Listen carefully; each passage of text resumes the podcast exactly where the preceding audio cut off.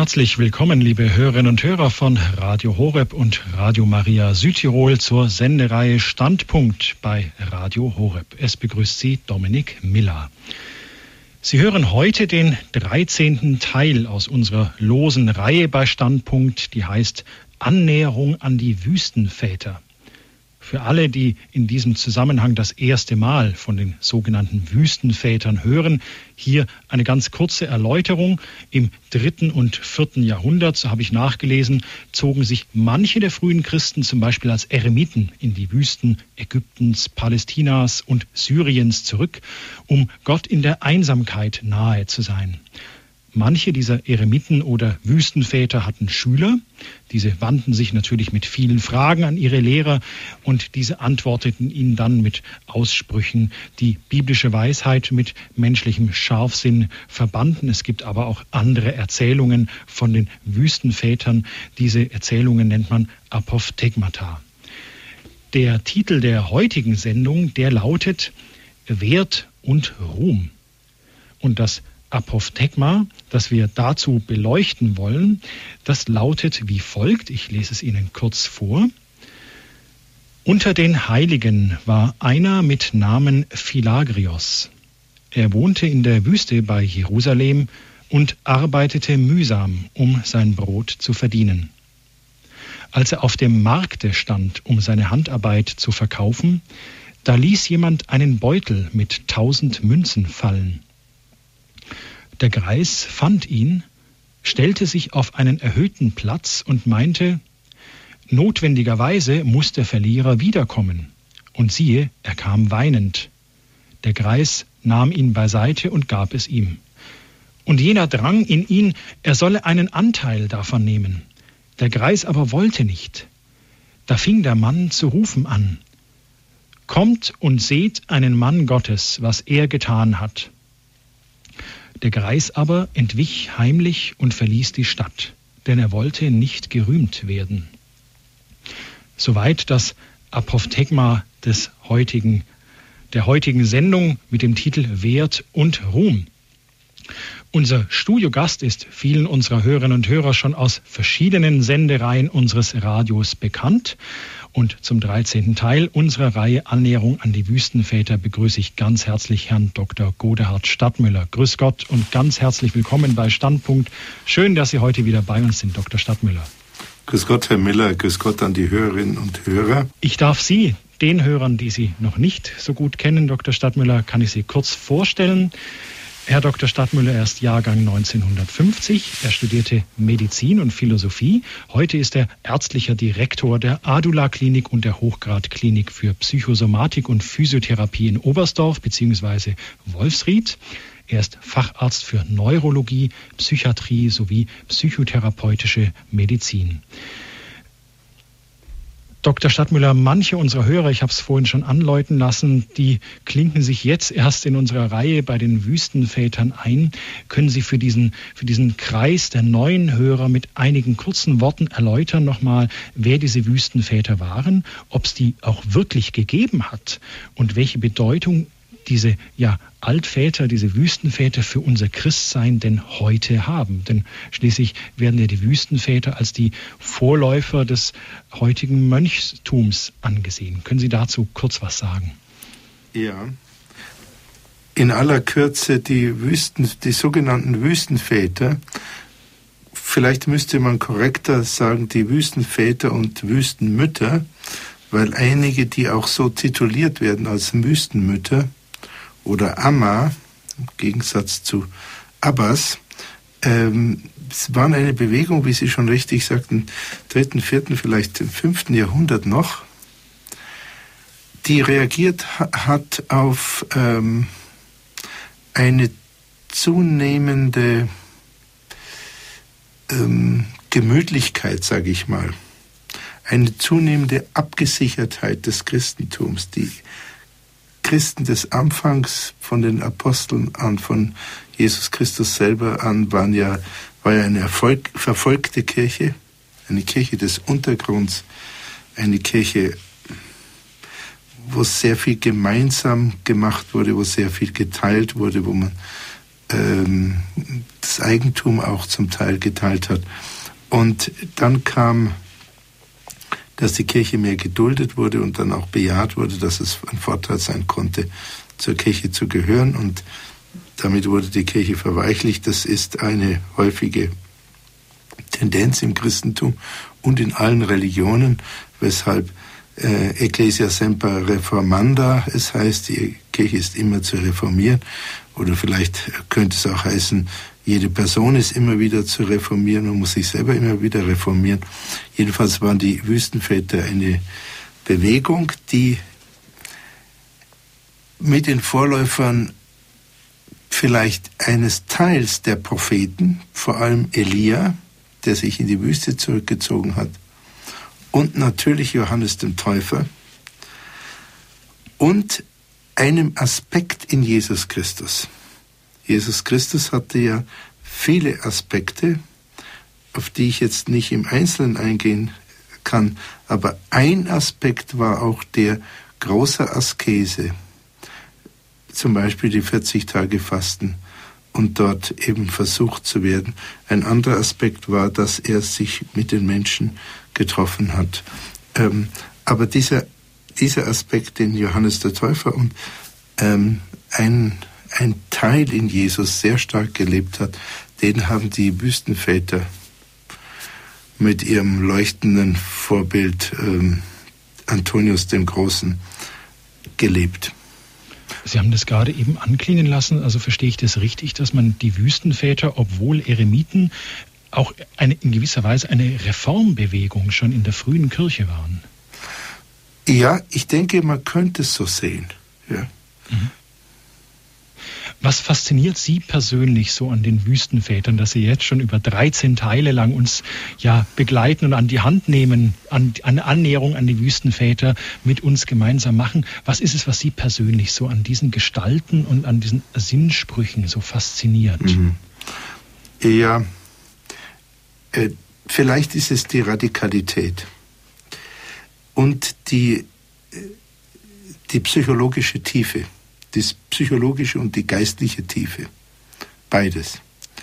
Die Wüstenväter sind eben in die Wüste gegangen, um, ja, um heilig zu werden.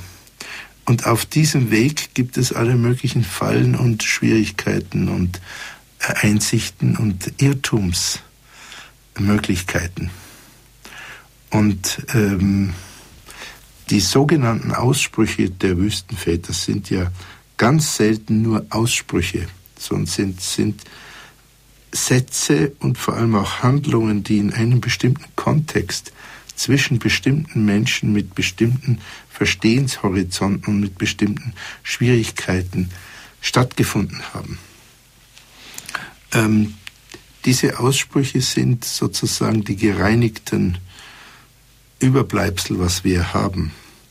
Die Sprüche wurden nicht sofort aufgezeichnet, sondern sie wurden mündlich tradiert über eine lange, lange Zeit. Mhm.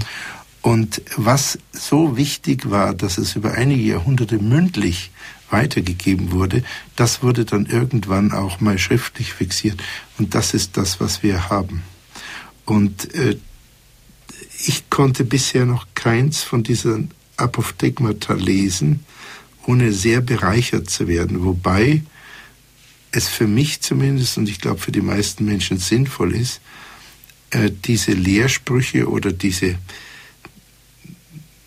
Begebenheiten, sollte man besser sagen, von den Wüstenvätern, die uns überliefert sind, sehr genau zu lesen. Und das, dem dient eigentlich diese Einleitung, weil diese Hinführung, diese Annäherung, denn ähm, mein Eindruck ist, es gibt in der Kirchengeschichte so viele Schätze, die einfach nicht gehoben sind für die heute lebenden Menschen. Und das Radio dient ja auch dazu, den heutigen etwas mehr von den Weisheiten aus der spirituellen Überlieferung der Kirche zu geben.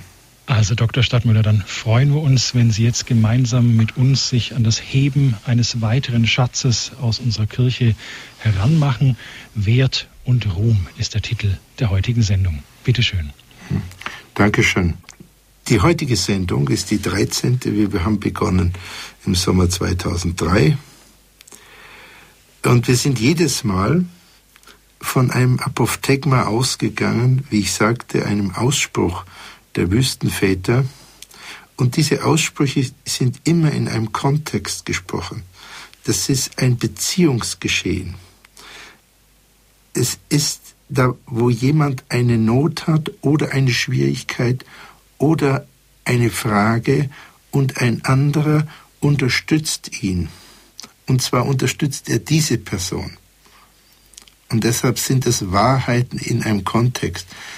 Die Wüstenväter sind sicher nicht undogmatisch, aber sie sind etwas skeptisch gegenüber sozusagen einer kosmischen Großwahrheit. Äh, sie fragen, was nützt das? Wir haben einmal ähm, ein Apophthegma besprochen, wo ein äh, Mönch lange durch die Wüste kommt und kommt zu Abbas Päumen und ähm, mit, zusammen mit einem Bruder und fragt ihn dann also, irgendwas Kompliziertes, Theologisches und Abbas Päumen äh, antwortet nicht. Und nach einer Zeit geht der Mönch und ist sehr traurig und der andere sagt zu Abbas Bäumen, ja, wie konntest du denn, der ist so lang durch die Wüste gelaufen, wie konntest du den so kaltherzig sitzen lassen und schweigen? Und dann sagt Abbas Bäumen, er spricht von den Engeln, davon verstehe ich nichts. Hätte er mir von den Leidenschaften gesprochen, so hätte ich gern mit ihm gesprochen. Und dann kam der andere zurück und hat von seinen seelischen Nöten gesprochen. Und dann hat Abbas Bäumen mit ihm gesprochen. Und das ist nicht so, dass er etwa, dass Abbas Bräumen etwa nicht an die Engel glauben würde oder das nicht für wertvoll halten würde, sondern es ist so, dass er als ein Meister der Seelenführung wusste, dass das jetzt nicht das Entscheidende ist. Und in diesem Sinne ist auch äh, das jetzige Apophthegma, die Anekdote oder die Begebenheit zu hören. Herr Miller hat es vorgelesen. Ich möchte es noch mal ganz kurz in, in Erinnerung rufen.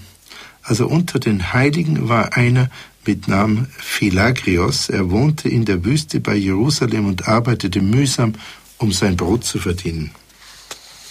Ein kleiner Exkurs, was heißt unter den Heiligen?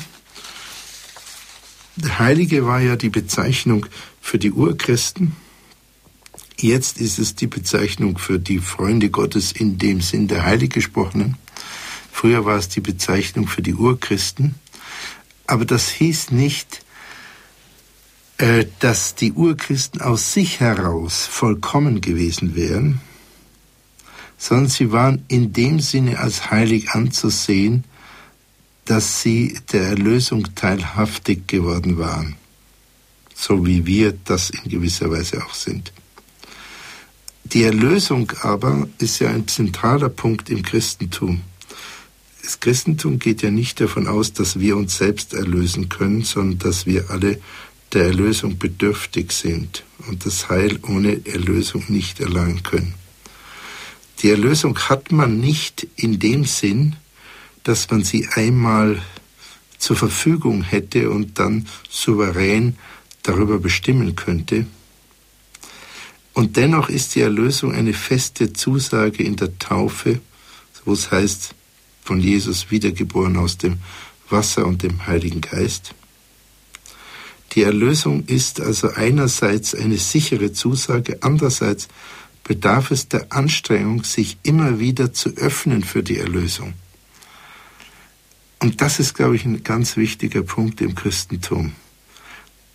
Das die Gefahr ist, dass wir meinen, wir haben es, vielleicht auch Vermöge von guten Werken, und dass wir dann uns nicht mehr bereit sind zu öffnen für die Wirkung der Gnade. Und dann kommt es manchmal dazu, dass jemand dann erst in einem Leiden äh, wieder bereit wird, sich zu öffnen. Und deshalb ist in gewisser Weise das Beharren darauf, auf ewig erlöst und heilig zu sein, als hätte man es, eine Anmaßung und genau nicht heilig, gerade die später heilig gesprochenen haben sich selbst nicht als heilig bezeichnet und wohl kaum so gesehen. Und das ist ein merkwürdiges Paradox. Wir haben einmal das Apophthegma ähm, uns vergegenwärtigt, was heißt, der Altvater Antonius sprach zum Altvater Päumen, also zwei Äbte, sagte der heilige Antonius, das ist das große Werk des Menschen, dass er seine Sünde vor das Angesicht Gottes emporhalte und dass er mit Versuchung rechne bis zum letzten Atemzug. Also die Größe besteht nach Meinung von Antonius nicht in einer Souveränität, sondern in dass der Mensch die Sünde vor das Angesicht Gottes emporhält und mit Versuchung rechnet. Aus diesem Grund ist es aber andererseits auch falsch, wenn jemand darauf bestünde, niemals heilig werden zu können. Es gibt Menschen, ich habe eine ganze Reihe von Menschen getroffen, die fest der Meinung sind, sie hätten so stark und so unverzeihlich gesündigt, dass ihnen diese Tat oder diese Gesinnung und dieser Charakter auf keinen Fall verziehen werden kann. Sie verzweifeln an der Gnade, aber damit bezweifeln sie die Allmacht Gottes, der verzeihen kann, selbst da, wo ein Mensch nicht mehr oder kaum mehr verzeihen könnte. Und die einzige Sünde in diesem Zusammenhang heißt es nach der katholischen Lehre, soweit ich das richtig verstanden habe, ist die Sünde wider den Heiligen Geist. Und das ist die Sünde, die darin besteht, die Erlösung abzulehnen. Das war mal so ein kurzer Exkurs zum Thema Heiligkeit und ich wünsche Ihnen das von Herzen und mir übrigens auch, in der Tat und ganz buchstäblich, dass Sie alle heilig werden und dass Sie in der nächsten Stunde und den nächsten Tagen äh, einen entscheidenden Schritt dazu tun. Später, nach dem Urchristentum, wurden als Heilige diejenigen bezeichnet, die streng nach dem Evangelium lebten, also die Wüstenväter und die Wüstenmütter mit dieser, mit dieser Verwendung des Ausdrucks Heilige äh, haben wir es hier zu tun. Also nochmal, unter den Heiligen war einer mit Namen Philagrius. Er wohnte in der Wüste bei Jerusalem und äh, arbeitete mühsam, um sein Brot zu verdienen. Nochmal zurück zur Heiligkeit. Oft scheint mir, gibt es, und viele Zeugnisse auch von den Heiligen sprechen dafür, gibt es einen äh, weiteren Schritt in Richtung Heiligkeit, gerade in einer Zeit der Krise. Und auch Gott hat ja für diejenigen, die Christen sind, das heißt, die an die Inkarnation glauben, die glauben, dass in Jesus Christus der Sohn Gottes, der eingeborene Sohn Gottes selber Mensch geworden ist. Für diesen Moment der Menschwerdung hat ja Gott eine Situation gewählt, die außerordentlich kritisch ist. Weihnachten. Weihnachten wird im Moment als Glanz, hochglanzpolierte Krippe, manchmal als Idyll gesehen, als Fest der Liebe, der Harmonie, der Familie, was es auch ist. Und ein anderer Aspekt von der Weihnachtsgeschichte wird sehr, sehr wenig oder gar nicht gesehen.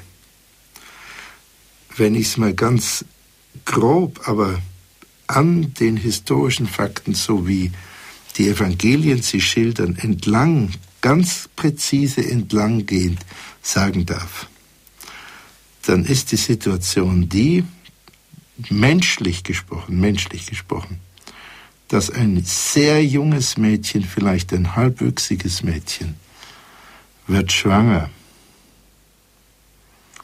unverheiratet, was in der damaligen Zeit ein ganz, ganz großes Problem, ein großer Makel war. Ihr Bräutigam will sie verlassen, wird gerade noch von einem Engel dran gehindert, aber ganz knapp. Dann werden die beiden armen Menschen durch ein Riesenreich, ein historisches Großreich, das römische Reich, mit dem sie eigentlich nichts zu tun haben, werden sie in ihrer Notlage noch verschubt, irgendwo hinzugehen, um sich irgendwo zu melden. Und dann kommt das arme Mädchen nieder, weil es keine Herberge gab, keinen Platz, kein Dach über dem Kopf, in einem Stall. Und Stall ist so ungefähr das Schlechteste, wo ein Mensch geboren werden kann. Aus Infektionsgründen. Es ist noch keine 60 Jahre her, dass sehr, sehr viele Kinder und sehr viele Mütter im Kindbett gestorben sind. Das waren Infektionen. Und im Stall ist es einfach außerordentlich infektiös. Das heißt, Gott wird Mensch in einer Situation der Ausgeliefertheit und der Gefährdung. Und dieser Aspekt von Weihnachten scheint mir persönlich ein weitestgehend ähm, unbeachteter, aber ich glaube sehr wichtiger Aspekt zu sein. Und die, die Größe des Weihnachtsgeschehens und die Härte des Weihnachtsgeschehens werden da gleichermaßen deutlich. Okay, wir kommen zu unserem Wüstenvater zurück. Er wohnte in der Wüste bei Jerusalem und arbeitete mühsam, um sein Brot zu verdienen, heißt es. Die Bedeutung der Wüste ist, dass es dort wenig zu essen, wenig zu trinken gibt. Es gibt wenige Menschen und es gibt fast keine Artefakte, es gibt nichts von Menschen hergestelltes. Das heißt, in der Wüste wird jemand einsam und er hat keine Ablenkung. Es ist eine alte Gepflogenheit in sehr vielen Religionen, dass Leute, die sich ähm, vorbereiten auf einen bestimmten Prozess, der spirituellen Weiterentwicklung in die Wüste oder in die Einsamkeit gehen.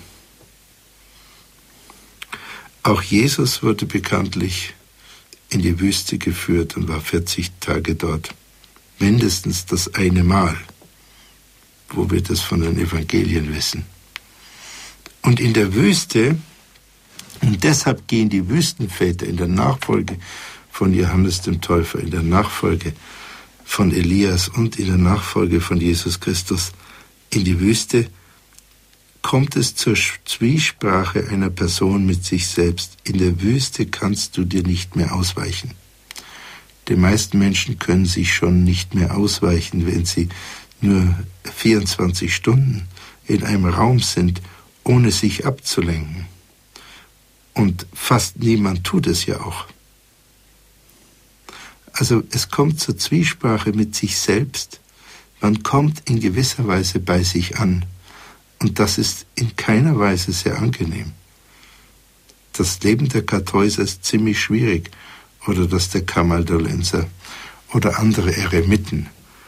Ich habe eine Eremitin mal kennengelernt, eine Einsiedlerin, die mich mal besucht hat, weil sie eine Sendung im Radio Horeb gehört hat und falls diese verehrte äh, mit zufällig zuhören würde, würde ich Sie auch gerne jetzt von dieser Stelle ganz, ganz herzlich grüßen.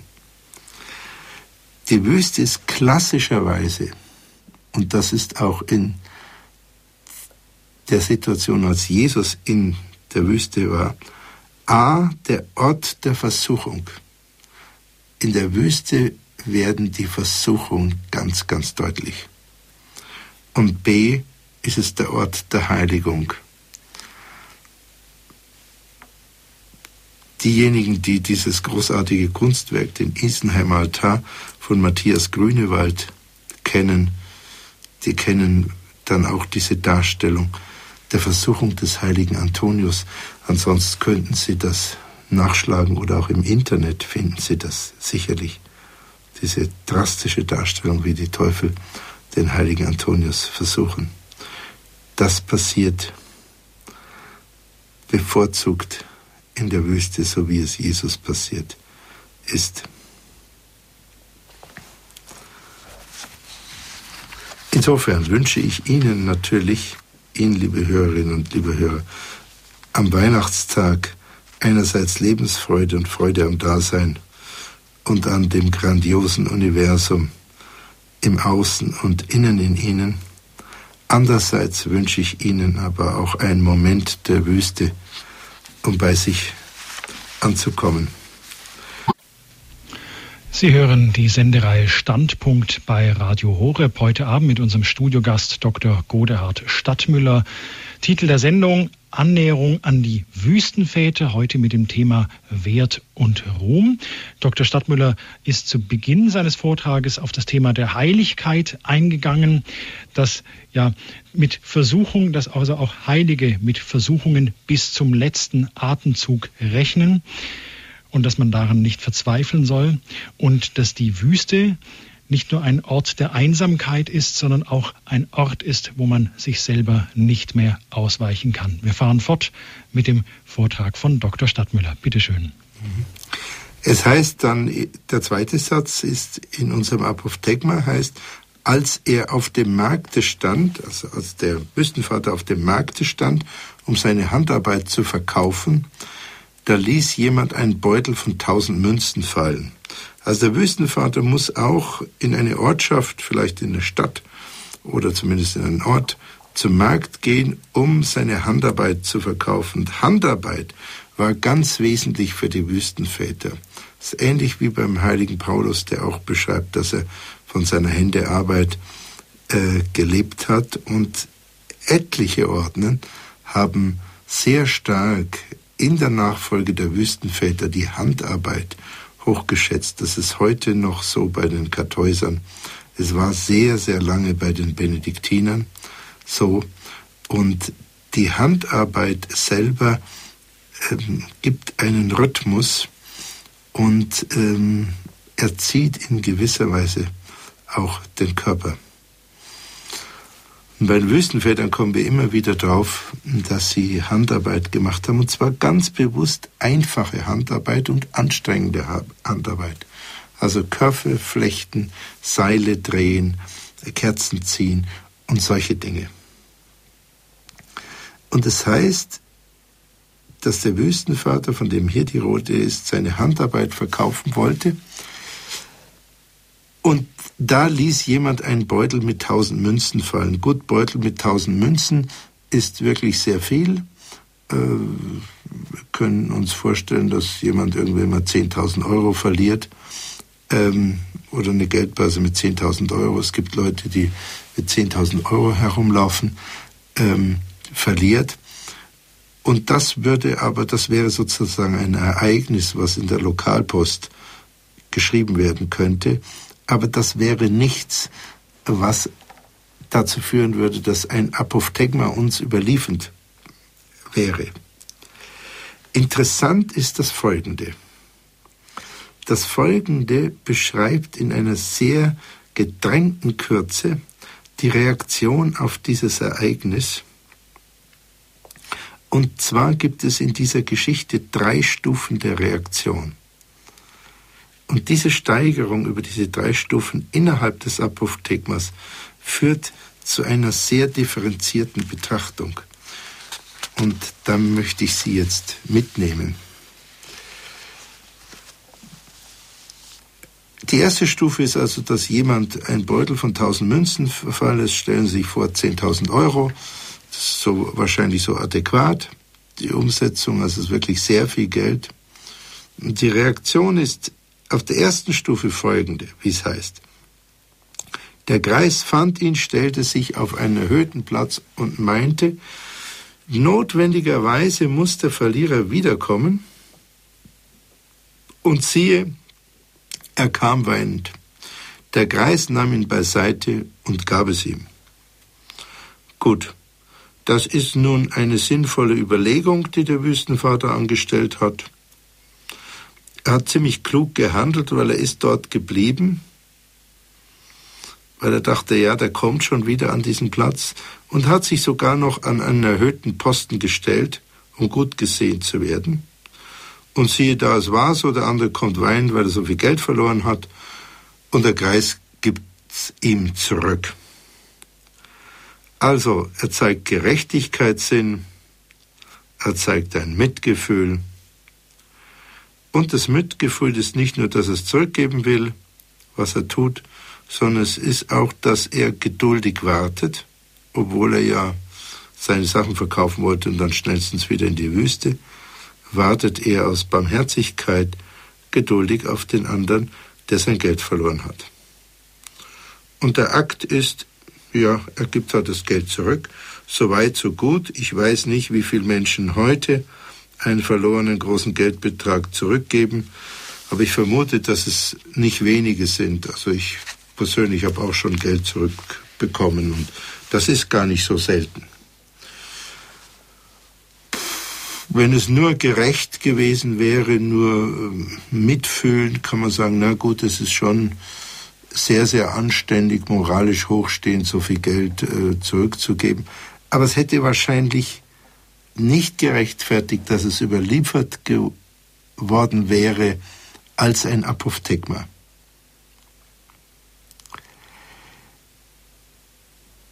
Aber es geht weiter. Und es wird im Weitergehen, obwohl es nur wenige Sätze sind, wird es sublimer und wird präziser und zeigt sich, um was es eigentlich geht. Es kommt nämlich jetzt die zweite Stufe. Es heißt in dem Text, und jener, also der, der das Geld verloren hatte, drang in ihn, er solle einen Anteil davon nehmen.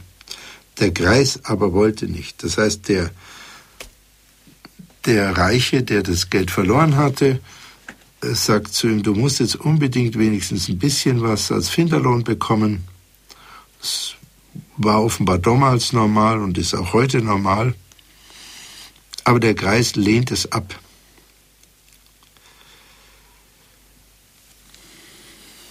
Das wird jetzt eine Stufe mehr. Jetzt ist er nicht nur gerecht und mitfühlend, sondern er zeigt auch, eine merkwürdige Form von Großmut, und zwar, dass er seine eigene Armut so bejaht. Die Armut des Wüstenvaters, der hier besprochen wurde, hier besprochen wird, ist ja nicht absolut. Er, er hat ja so viel, dass er was zu essen hat. Und das heißt, im zweiten Satz, er arbeitete mühsam, um sein Brot zu verdienen. Mehr hat er nicht gehabt. Hat eine Behausung gehabt, offenbar irgendwo, vielleicht eine Höhle oder eine Zelle. Und er hat Brot gehabt, was er sich verdient hat durch seine Arbeit. Er ist also kein Besitzvermeider,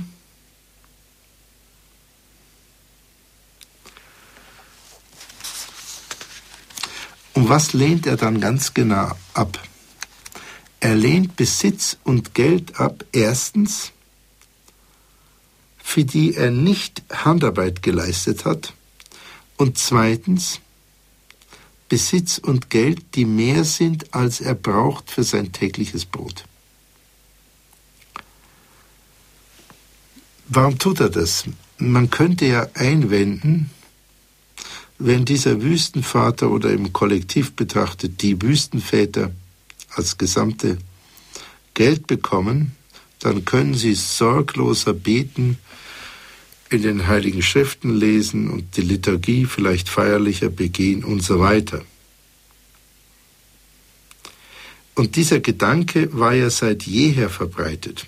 Christengemeinden, Klöster, Bistümer, karitative Programme, Missionswerke etc bekamen seit den ersten Jahrhunderten Spenden von einzelnen Personen, von Organisationen und sehr stark auch von den Kaisern seit Konstantin dem Großen über Karl den Großen bis zu den Kaisern des Spätmittelalters erhielten Klöster und Bistümer sehr reiche Gaben in Form von Ländereien, Kunstwerken, Bauten und Geld. Und wenn wir heute einem Orden oder wenn Sie, falls Sie im Advent oder zu Weihnachten einem Orden etwas äh, spenden, dann tun sie das Gleiche. Auch die Jünger Jesu hatten etwas Geld und konnten etwas zu essen kaufen.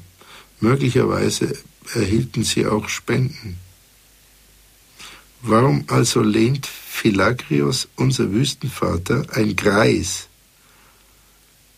ein alter Mann, der um sein tägliches Brot hart körperlich arbeiten muss, ein armer Mensch, den Finderlohn ab? Warum tut er das?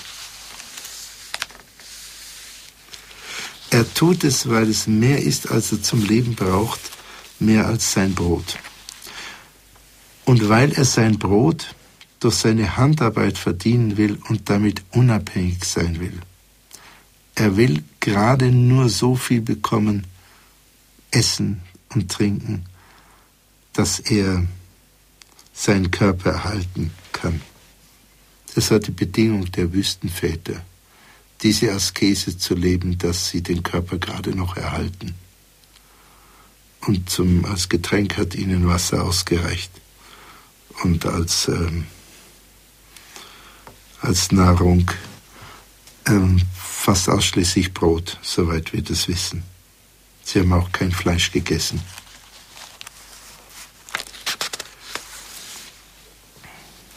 Gut, das ist die zweite Stufe.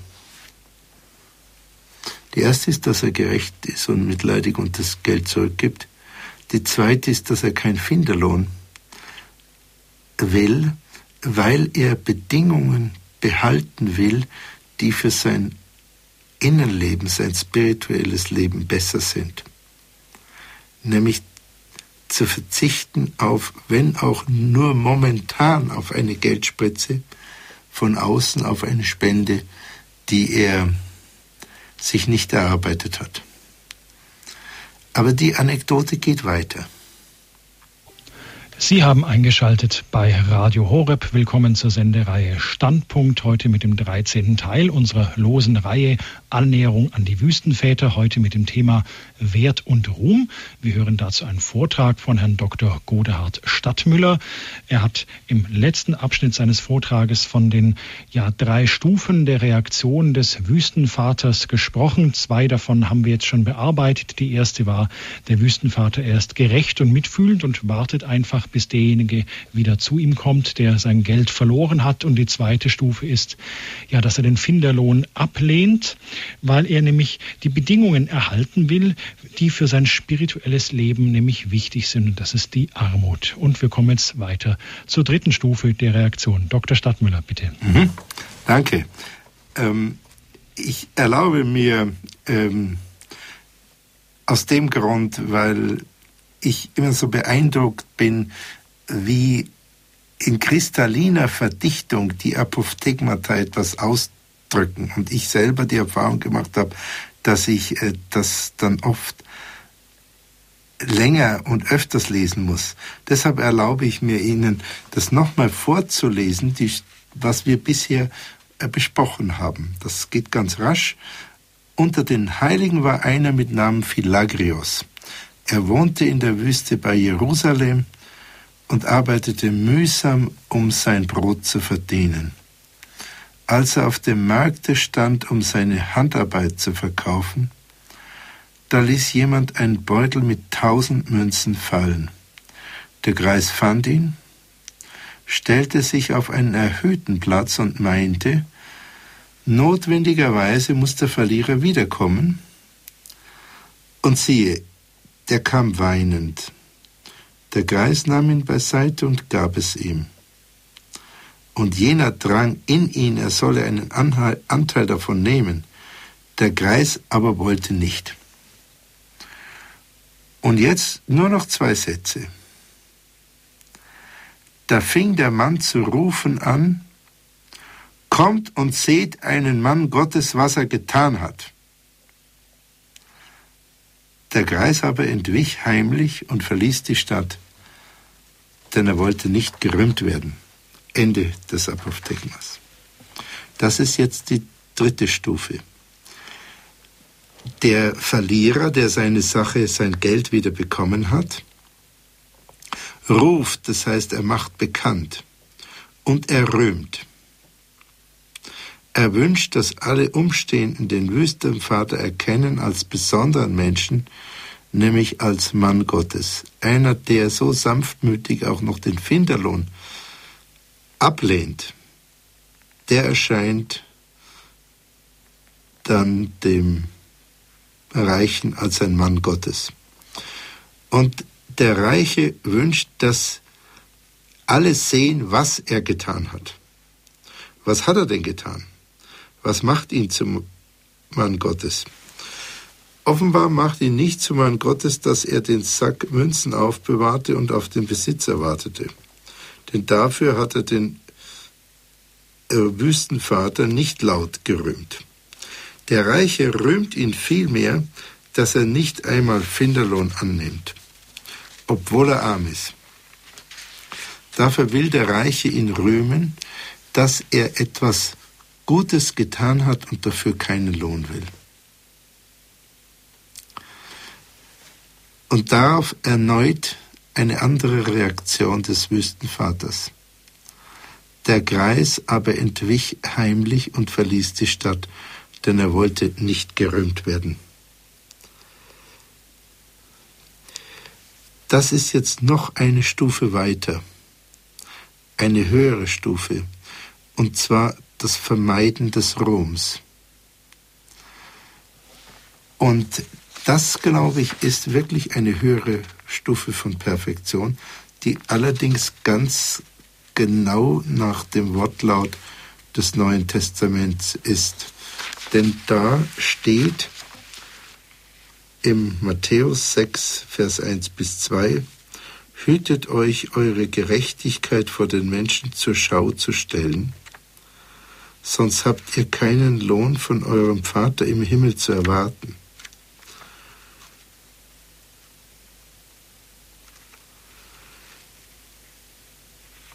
Wenn du Almosen gibst, lass es also nicht vor dir herposaunen, wie es die Heuchler in den Synagogen und auf den Gassen tun, um von den Leuten gelobt zu werden. Amen, das sage ich euch. Sie haben ihren Lohn bereits erhalten. Also wer die Gerechtigkeit vor den Menschen zur Schau stellt, hat keinen Lohn von dem Vater im Himmel zu erwarten. Das ist ein hartes Wort.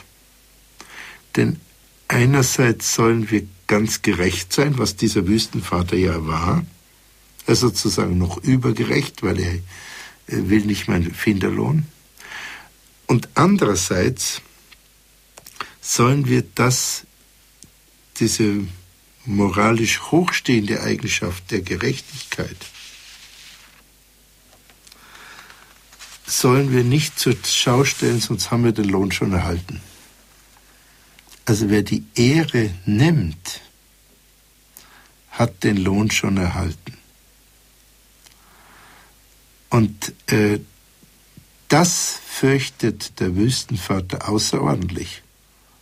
Denn es heißt, der Greis aber entwich heimlich und verließ die Stadt, denn er wollte nicht gerühmt werden. Das heißt, er, der Wüstenvater fürchtet die Ehrung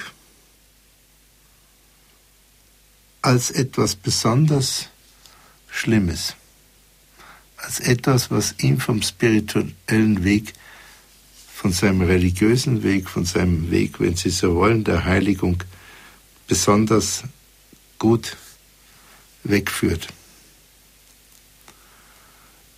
Und ähm, wir sollen zwar einerseits unseren, unser Licht leuchten lassen und nicht unter einen Eimer stellen. Das ist aber das Licht, was uns gegeben wurde, unser Talent. Aber unsere moralischen, positiven Seiten oder Taten, derer sollen wir uns nicht rühmen. Und das ist eine sehr, sehr, finde ich, nadelscharfe Unterscheidung. Das heißt, das, was wir auf jeden Fall bejahen sollen, ist das, was uns geschenkt wurde. Und das sollen wir wie der gute Verwalter in diesen Gleichnissen dann noch damit wuchern und, und das noch vermehren, verzehnfachen und so weiter. Aber was wir selber gemacht haben an moralischer positiver Tat, das sollen wir eher verbergen, auf jeden Fall nicht äh, uns das vor uns her posaunen lassen oder das verkündigen oder ähm, uns dafür ehren lassen, denn dann haben wir schon den Lohn erhalten. Hm. Gut, wir sind, äh, liebe Hörerinnen, liebe Hörer, am Ende unseres Apophthegmas angekommen. Und diese letzte Unterscheidung wollte ich Ihnen nochmal zu Gehör bringen. Diese Unterscheidung, wo es darum geht, was nehme ich für mich in Anspruch? Und was erlebe ich als Geschenk? Wenn wir ein Talent haben, dann sollen wir mit dem Talent wuchern. Das heißt, wir sollen es benutzen, als wäre es unser eigenes, und doch ist es geschenkt. Wir sollen uns daran freuen, wir sollen darüber verfügen, aber wir müssen es irgendwann zurückgeben. Das heißt, das ist der Geschenkcharakter. Und dann können wir es ganz bejahen als unseres und gleichzeitig gehört es nicht uns. Und das führt dazu, dass wir weniger an unserem Ich leiden. Und analog ist es so, dass Dinge, die aus uns kommen, die sozusagen weniger Geschenkcharakter sind, wie zum Beispiel unsere Gerechtigkeit, unser Mitgefühl und so weiter, natürlich ist es auch mit zum Teil Geschenkcharakter. Aber es kommt mehr aus uns. Es ist nicht ein Talent. Gerechtigkeit ist kein Talent. Bei denen sollen wir uns insbesondere bemühen, dafür nicht gerühmt zu werden. denn dann haben wir unseren Lohn schon erhalten. Wir haben keinen Lohn vom Vater mehr zu erwarten. Und es führt auch psychologisch dazu, dass unser Ich sonst sehr aufgebläht würde. Mit anderen Worten, sich zu identifizieren mit der Ehre, die man bekommt, ist eine Form der Anhaftung, eine Form, sich zu binden an in diesem Fall nichts Materielles, Ehre ist nichts Materielles, aber etwas, was im Grunde nur Gott gehört. Und das ist eigentlich ein ganzes Stück radikaler als menschliche Gemeinschaften, auch unsere Gesellschaft funktioniert. Denn in unserer Gesellschaft werden Leute geehrt, sie bekommen Orden, sie bekommen alle möglichen Ehren. Dauernd wird irgendjemand geehrt, irgendjemand erwähnt, über irgendjemand einen Artikel geschrieben. Lebensretter werden geehrt, das finden wir auch sehr gut. Aber die Botschaft des Neuen Testaments ist radikaler. Und dieses Apophthegma weist uns darauf hin, dass der der noch günstigere Schritt, weil er noch mehr zum Menschsein in seiner Vollendung führt, ist der Schritt, die Ehre zu fliehen oder zumindest zu fliehen, gerühmt zu werden. Und daran nicht zu haften. Und das ist eigentlich ziemlich windschief zu dem größten Teil unserer ähm, gesellschaftlichen Praxis. Und doch ist es auf dem Boden des Neuen Testaments. Und wir sehen, dass in diesem letzten Aspekt der Kreis aber entwich heimlich und verließ die Stadt, denn er wollte nicht gerühmt werden.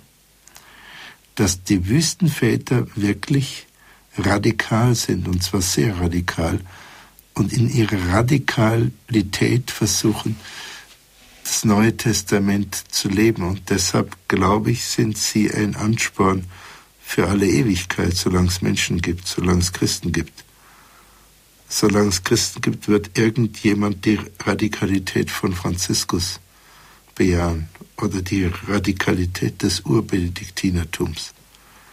Und vor allem die Radikalität von Elia oder die Radikalität von, von Johannes dem Täufer, der sich von wilden Heuschrecken ernährte. Und das ist nicht von mir erfunden, das steht im Neuen Testament und ein herrenes Gewand trug. Es wird immer viele geben, die das lächerlich finden. Und einige wird es geben, die sagen, ja, das war damals und heute ist es nicht mehr so. Aber es wird immer wieder Menschen geben, die sagen, ja, und das ist es.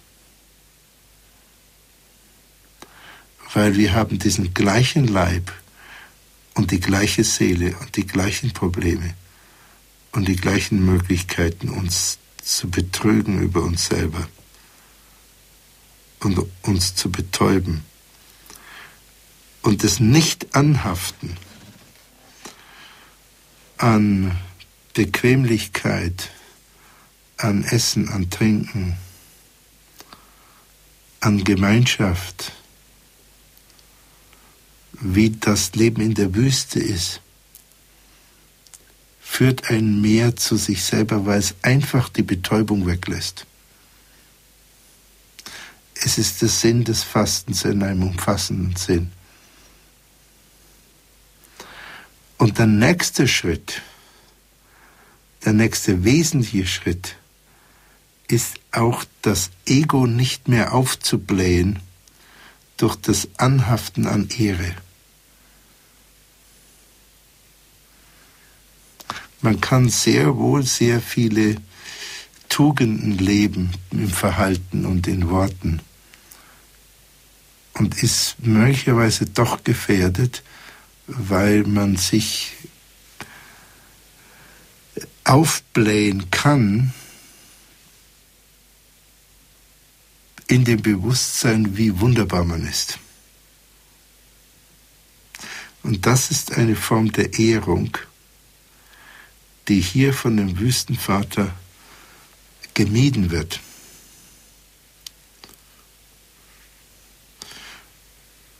Und das kann, die Ehrung kann, diese Rühmung kann von anderen Menschen erfolgen oder sie kann, dann bläht sie unser Ich auf. Ja, wir fühlen uns dann sehr, sehr groß, wenn wir geehrt werden, fühlen wir uns ganz toll. Ähm, oder diese Ehrung kann innerseelisch passieren. Das heißt, sie kann, das Individuum, das Subjekt kann sich selber ehren. Es kann sich selber beweihräuchern, wenn Sie mir erlauben, das so zu sagen. Es kann sich selber so toll finden, weil es so viele ähm, moralischen Großtaten gemacht hat. Und das wäre ungünstig. Das heißt aber nicht, dass man sich immer klein fühlen soll. Denn man kann sich groß fühlen, weil man so viele Geschenke bekommen hat. wegen seiner Talente sich groß zu fühlen, ist in gewisser Weise besonders wichtig. Jesus klagt das ein. Er sagt, stelle dein Licht nicht unter den Eimer. Lass dein Licht leuchten. Aber dein Licht hast du nicht gemacht. Sei stolz auf das, was du als Geschenk bekommen hast. Und in gewisser Weise ist es ja so, dass jeder von Ihnen oder auch ich die, durch die schiere Tatsache, dass wir überhaupt Menschen sind, Das heißt, dass wir das Großartigste im materiellen Universum sind, was wir wissen, von dem wir überhaupt Kenntnis haben, mit Ausnahme des Universums als Ganzen. Und das ist eine solche unglaubliche Unwahrscheinlichkeit, dass Sie und ich überhaupt Menschen sind, mit einem so reichen Gemüt, mit einem so scharfen Verstand, mit einem so unglaublich differenzierten Bewusstsein, mit der Fähigkeit, so viel Schönheit erleben zu können und so viele differenzierte Gefühle, dass wenn man sich dieses Geschenks bewusst würde, müsste man in einen Jubel ausbrechen. Wie unglaublich man beschenkt ist durch sein reines Menschsein. Die meisten Menschen brechen aber nicht in Jubel aus. Das heißt, sie sind sich des gigantischen Geschenks ihrer Existenz, also der Tatsächlichkeit ihrer Existenz, ziemlich wenig bewusst. Also das sollen wir bejahen und sogar scheinen lassen und sogar wuchern mit unserem Talent. Das ist der Geschenkcharakter. Aber dabei bewusst sein, dass es geschenkt ist. Und das andere, was wir machen, was unser eigenes ist, da sollen wir ganz, ganz zurückhaltend sein, gerühmt zu werden. Und das ist eine sehr, sehr, glaube ich, sehr, sehr differenzierte Behandlung, wie wir mit uns selber umgehen. Denn beides sieht sehr ähnlich aus und kann ganz unterschiedlich sein. Meine sehr geehrte Hörerin, lieber Hörer, wir haben an einem kurzen Apophthegma, anhand eines kurzen Apophthegma einige Differenzierungen vornehmen können, äh, wie es sinnvoll sein kann, mit sich selber umzugehen. Und was in sich zu bejahen ist, was eher zu schwächen ist. Und es kann gleichzeitig eine Handlung außerordentlich zu bejahen sein. Und es kann gleichzeitig sinnvoll sein, den Ruhm nicht dafür anzunehmen. Und für eine andere Handlung oder ein anderes Aspekt des Menschenlebens kann es sehr sinnvoll sein, den Ruhm anzunehmen, aber den Ruhm nicht zu attribuieren an die eigene Person. Das ist, ähm, das ist so etwas, wie es im Christentum heißt, den Erfolg anheimstellen. Hm? Wenn das Ich sich auflädt mit dem Bedürfnis nach Ruhm, dann macht es sich vom Erfolg abhängig. Das heißt, es wird ängstlicher und etwas süchtiger. Es wird besorgter leben.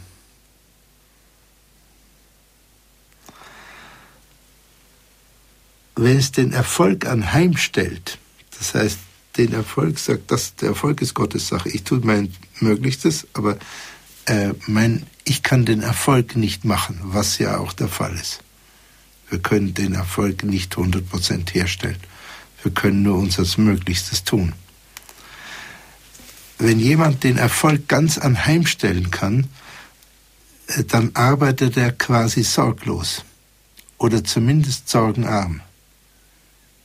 Denn er tut sein Möglichstes, aber den Erfolg äh, den Erfolg misst er sich nicht selber zu.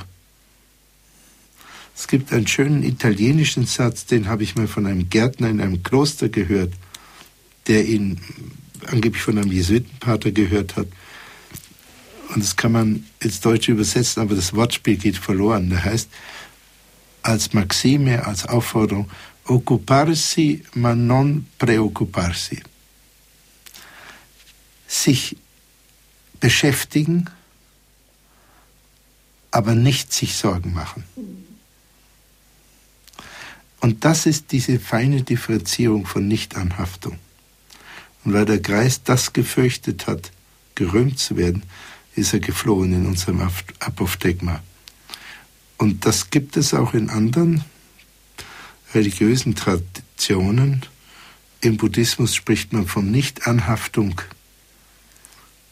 Und es gibt es in vielen religiösen Schulen. Und wenn Sie das, äh, falls der eine oder andere von Ihnen das üben will, dann haben Sie einen doppelten Imperativ, der gegenläufig ist. Der Imperativ ist nicht, sei möglichst, lieg auf dem Boden und, und tu gar nichts und, und, und äh, halt dich zurück und so weiter.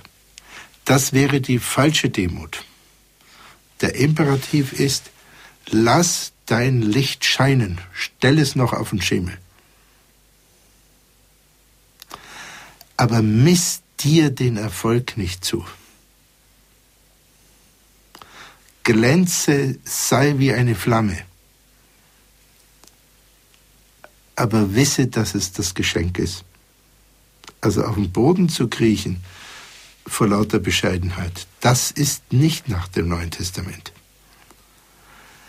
Und der andere Imperativ ist aber gegenläufig.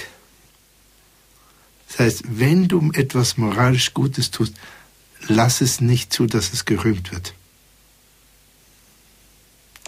Das heißt, auch bezüglich der Demut und das Lernen können wir aus diesem Apophthegma lernen, was so einfach klingt, aber seine tiefe, differenzierte Wahrheit hat. Auch bezüglich der Demut bedarf es der Unterscheidung der Geister.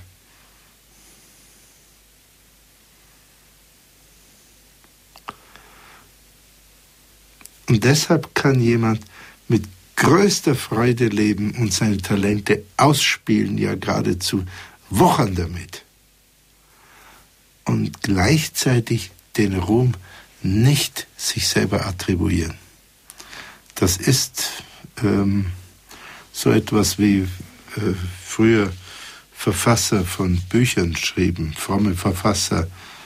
Äh, es war, glaube ich, ein griechischer Satz ursprünglich, gab es dann in lateinischen ähm, Gott hat die Ehre, aber der Hans oder der Alexander hatte die Mühe. Hm? Das ist sehr fein. Der eine müht sich, aber die Ehre gehört ihm nicht. Und auch die Ehre für das Talent gehört uns nicht, weil das Talent haben wir ja nicht gemacht. Das heißt aber nicht, dass wir nicht mit unserem Talent wuchern sollen, im Gegenteil. Aber das führt nicht zur Unfreiheit, sondern das führt zur Freiheit, weil wir können unser Talent entblockieren und sind nicht mehr äh, so kleinmütig, hu, haben wir auch Erfolg. Weil das stellen wir anheim. Der Erfolg ist bei Gott. Und wir werden langsam etwas ich-ärmer wir finden unser Ich nicht mehr so wichtig. Unser Ich wird nicht mehr so aufgebläht. Und das ist ein langsamer Prozess. Aber das ist ein spannender Prozess. Und ähm, ich hoffe, dass ich den einen oder anderen Hörer heute erreicht habe. Vortrag von Dr. Stadtmüller, vielen Dank. Wie gesagt, wenn Sie, liebe Hörerinnen und Hörer von Radio Horeb, sich einbringen möchten in die Sendung, die Hörernummer ist geschaltet. Ich sage es Ihnen nochmal 089 517 008 008. Und wenn Sie von außerhalb Deutschlands anrufen, wählen Sie bitte 0049 89 517 008 008. Dr. Stadtmüller, eine Sache ist mir ja ziemlich hängen geblieben bei dem, was Sie sagten der, der Greis, der wollte also den Finderlohn nicht haben, weil er das als sozusagen eine Versuchung verstanden hat. Sie hatten anfangs, wo Sie über Heiligkeit gesprochen hatten, hatten Sie einen Ausspruch des heiligen Antonius genannt. Äh, mit Versuchung muss man rechnen bis zum letzten Atemzug. Mhm. Und hat sozusagen dieser Alte in dem Apophthegma jetzt quasi das Antragen des Finderlohns sozusagen als eine Versuchung erkannt, weil er sehr genau wusste, unter welchen Bedingungen ja sein spirituelles Leben möglich ist, nämlich die Bedingung der Armut. Ja, das müssen wir spekulieren. Also äh, das steht nicht da. Ähm, ich denke, dass das der Grund war, äh, denn im Weiteren sehen wir ihn als einen Mann, der außerordentlich zurückhaltend ist, sich zu binden. Und durch einen Geldbetrag wird man auch etwas gebunden. Also da, stehen nur, äh, da steht nur der, ähm, und jeder drang in ihn, also der Reiche drang in ihn, er solle einen Anteil davon nehmen, der Greis aber wollte nicht. Ähm, das andere ist Spekulation. Ich schließe mich Ihnen an, beziehungsweise ich hatte es vorher gesagt, dass ich das so sehe und es klingt sehr plausibel. Ähm, dastehen es nicht. Ich begrüße jetzt unseren ersten Hörer aus Berlin, ist uns zugeschaltet, Bruder Franz, bitte. Ja, grüß Gott. Grüß Gott. Erstmal möchte ich noch dazu sagen, dass so viele ich weiß, die Fröhlichs inzwischen ein zweites Kind haben. Ach. Ja, also. Äh, ja, die Radio Horeb Hörerfamilie ist gut informiert, Dr. Stadtmüller. Das sehen Sie schon. okay. Super. Bruder Franz, Ihre Frage bitte. Ja, ich wollte einfach ein Beispiel sagen und mal hören, wie Sie dazu denken. Also äh, eine, ich unterscheide so ein bisschen zwischen den Gaben, die man sozusagen mit in die Wiege gelegt bekommen hat, aber nicht dafür viel dafür tun muss äh, wo man einfach riesige Begabung hat. Man kennt es so als Kinder, die schütteln was aus dem Arm in der Schule und haben nicht dafür gearbeitet. Äh, dann die Gaben, wo man viel, viel dran machen muss, viel tun muss, viel üben muss, viel. Äh, und das konkrete Beispiel, was ich jetzt sagen will, ist eigentlich eine aus unserem Hausbibelkreis, die sehr viel geübt hat und eine sehr gut Geige spielt. Mhm. Ja, und da denke ich, für die Dinge, wo man viel geübt hat, da darf man die Ehre annehmen. Das entspricht dem, was Sie gesagt haben. Äh, und dann kam plötzlich im Lobpreis, dass sie etwas, was sie nie im Üben geschafft hat, plötzlich konnte sie irgendwie obere Laden, nennt man das wohl, spielen, was sie nie geschafft hat. Und das war offensichtlich eine Gabe des Heiligen Geistes wofür man sich dann auch ja eigentlich gar nicht angestrengt hat.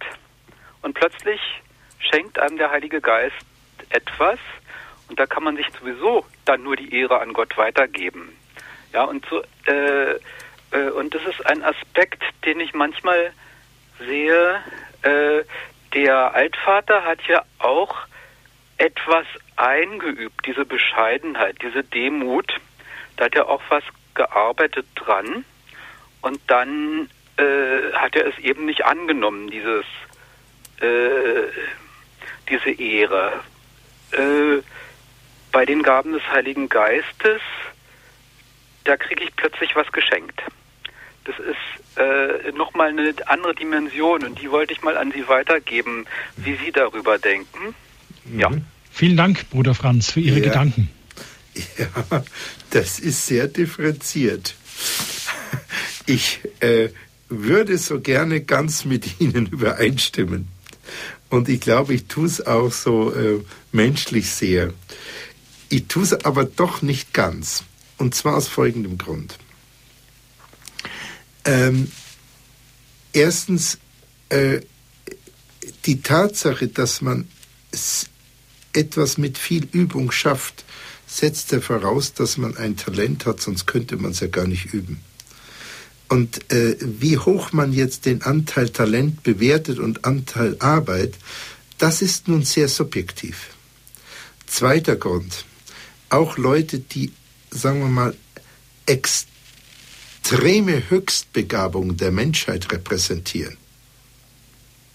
Also zum Beispiel Mozart ja, oder Gauss, haben tatsächlich unglaublich viel gearbeitet, selbst Mozart obwohl er viele Dinge einfach hingeschrieben hat. Aber er hat auch ganz viel gearbeitet.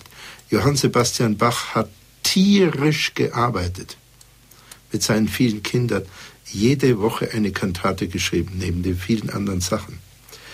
Und äh, äh ein Talent sehr wertzuschätzen ist tatsächlich mit ihm zu wuchern, Das heißt, auch wenn man extrem begabt sein sollte, und das war sicher bei Bach oder bei Gauss oder bei Mozart äh, oder bei Goethe oder bei Dante sicherlich der Fall, dass das foudroyante Naturbegabung waren.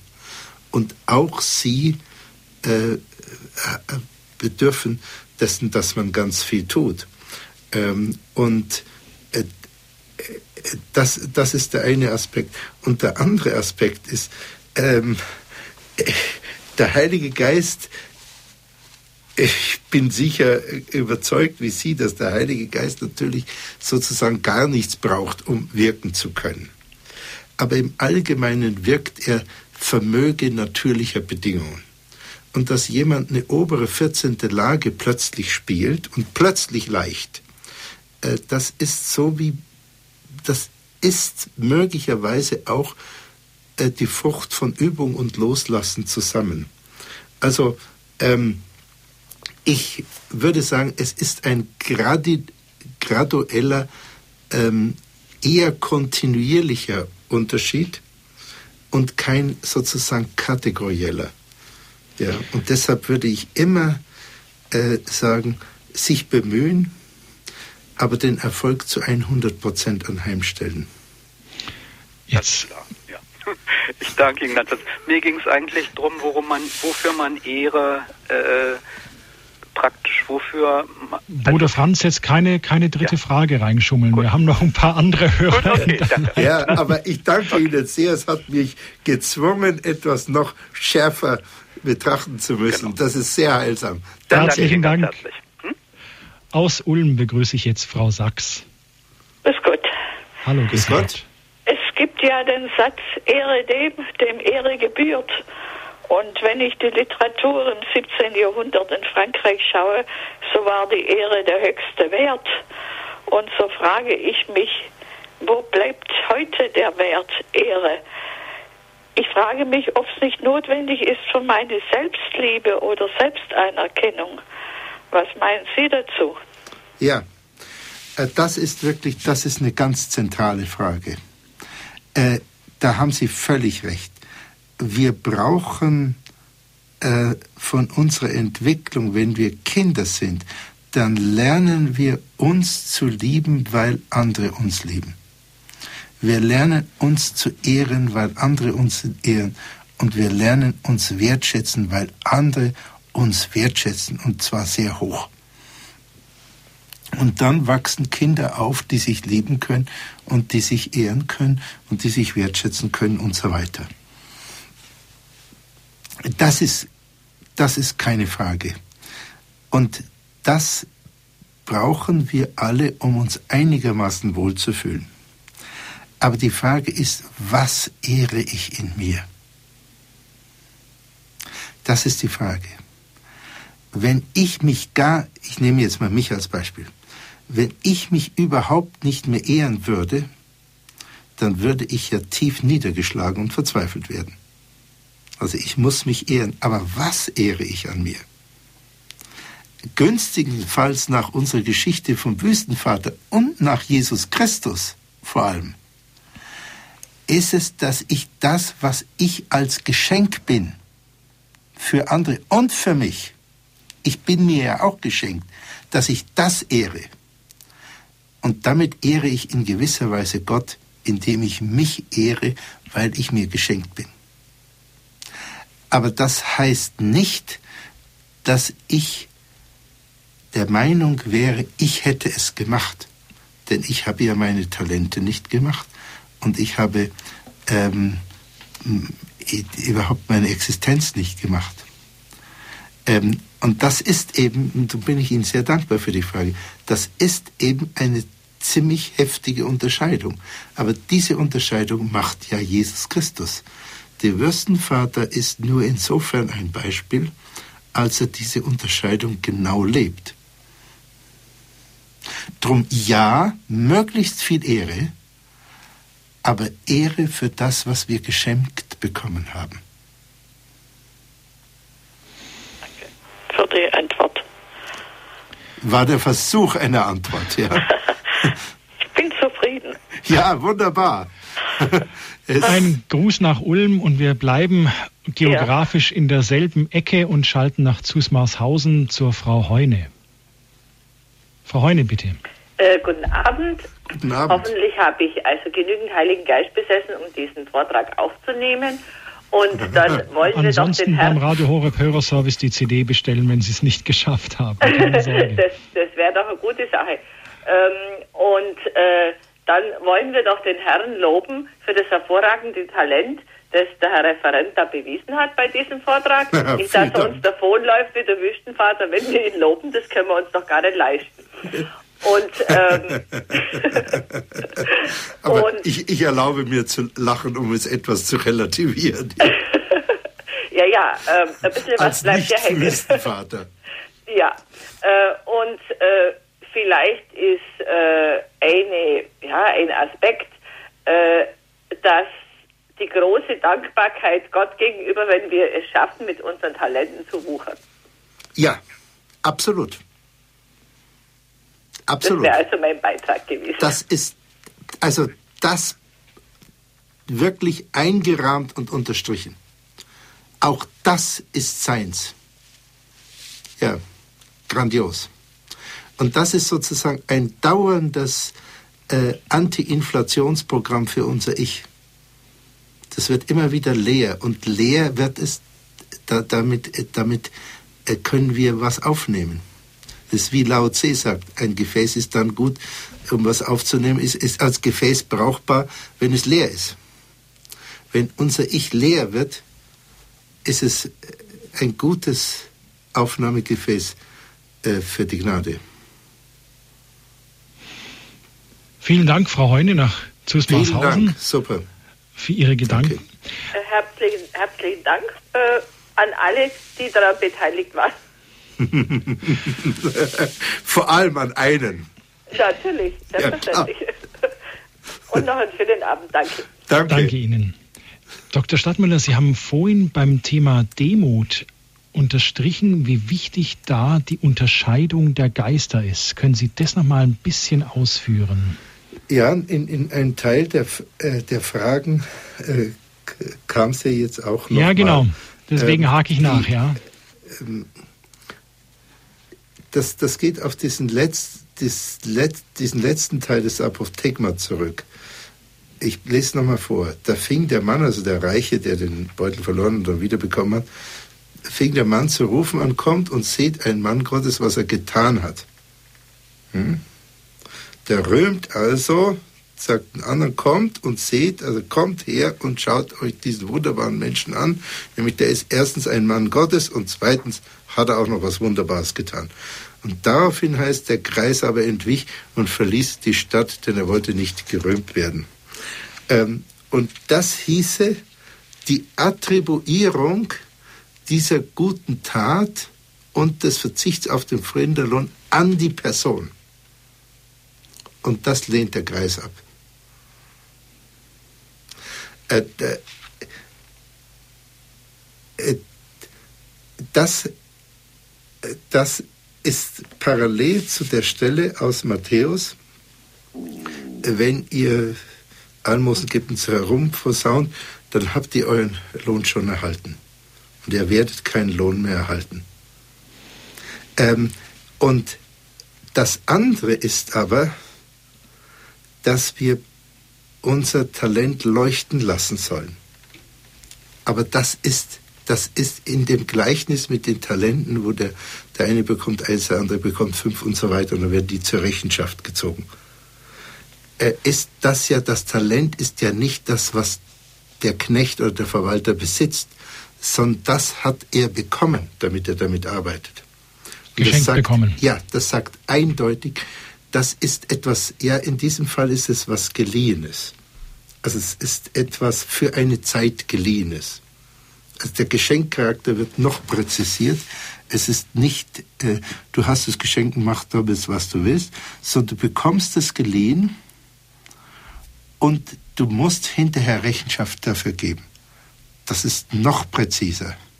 Ja. Und das sind die beiden, das ist dieser Unterschied. Aber es ist sehr, sehr schwer, wie die äh, einige Fragen, auch die letzte Frage von der Dame aus Tussmershausen äh, von der Frau Heune deutlich machte. Ist das äh, ein schwerer Unterschied. Denn wenn ich mich gar nicht mehr ehre, werde ich verzweifelt und äh, fühle mich depressiv und so weiter. Das, äh, das geht nicht. Und wenn ich mich ehre für meine Großtaten, äh, dann bin ich hochmütig. Und die Via Regia ist, sich ehren, also der Königsweg ist, sich ehren für das, was man geschenkt bzw. geborgt erhalten hat und sich nicht ehren lassen für das, was man meint, aus eigenem getan zu haben. Und das ist aber sozusagen eine so haarscharfe Unterscheidung, dass man mit dieser Übung also schon ziemlich weit, glaube ich, kommen kann auf dem Weg zu einem sehr tiefen spirituellen Leben. Aber es ist spannend. Dr. Stadtmüller, ich danke Ihnen, dass Sie Ihre Gedanken mit uns und den Hörerinnen und Hörern geteilt haben.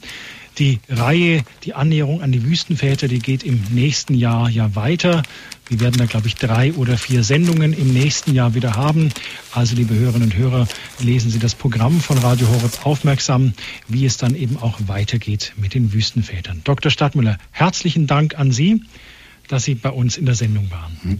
Ja, herzlichen Dank und ich wünsche den Hörerinnen und Hörern ein ganz gutes Weihnachtsfest, das heißt mit auch Lebendigkeit und Fröhlichkeit und auch eine kontemplativen Minuten oder Stunden. Es gibt übrigens eine Literaturliste, die Sie beim zum Thema Wüstenväter, die Sie beim Radio bekommen. Liebe Hörerinnen und Hörer von Radio Horeb, an die Standpunktsendung die heute ein bisschen länger gegangen ist als normal, schließt sich jetzt gleich an die Komplett, das Nachtgebet der Kirche. Wir sind dazu verbunden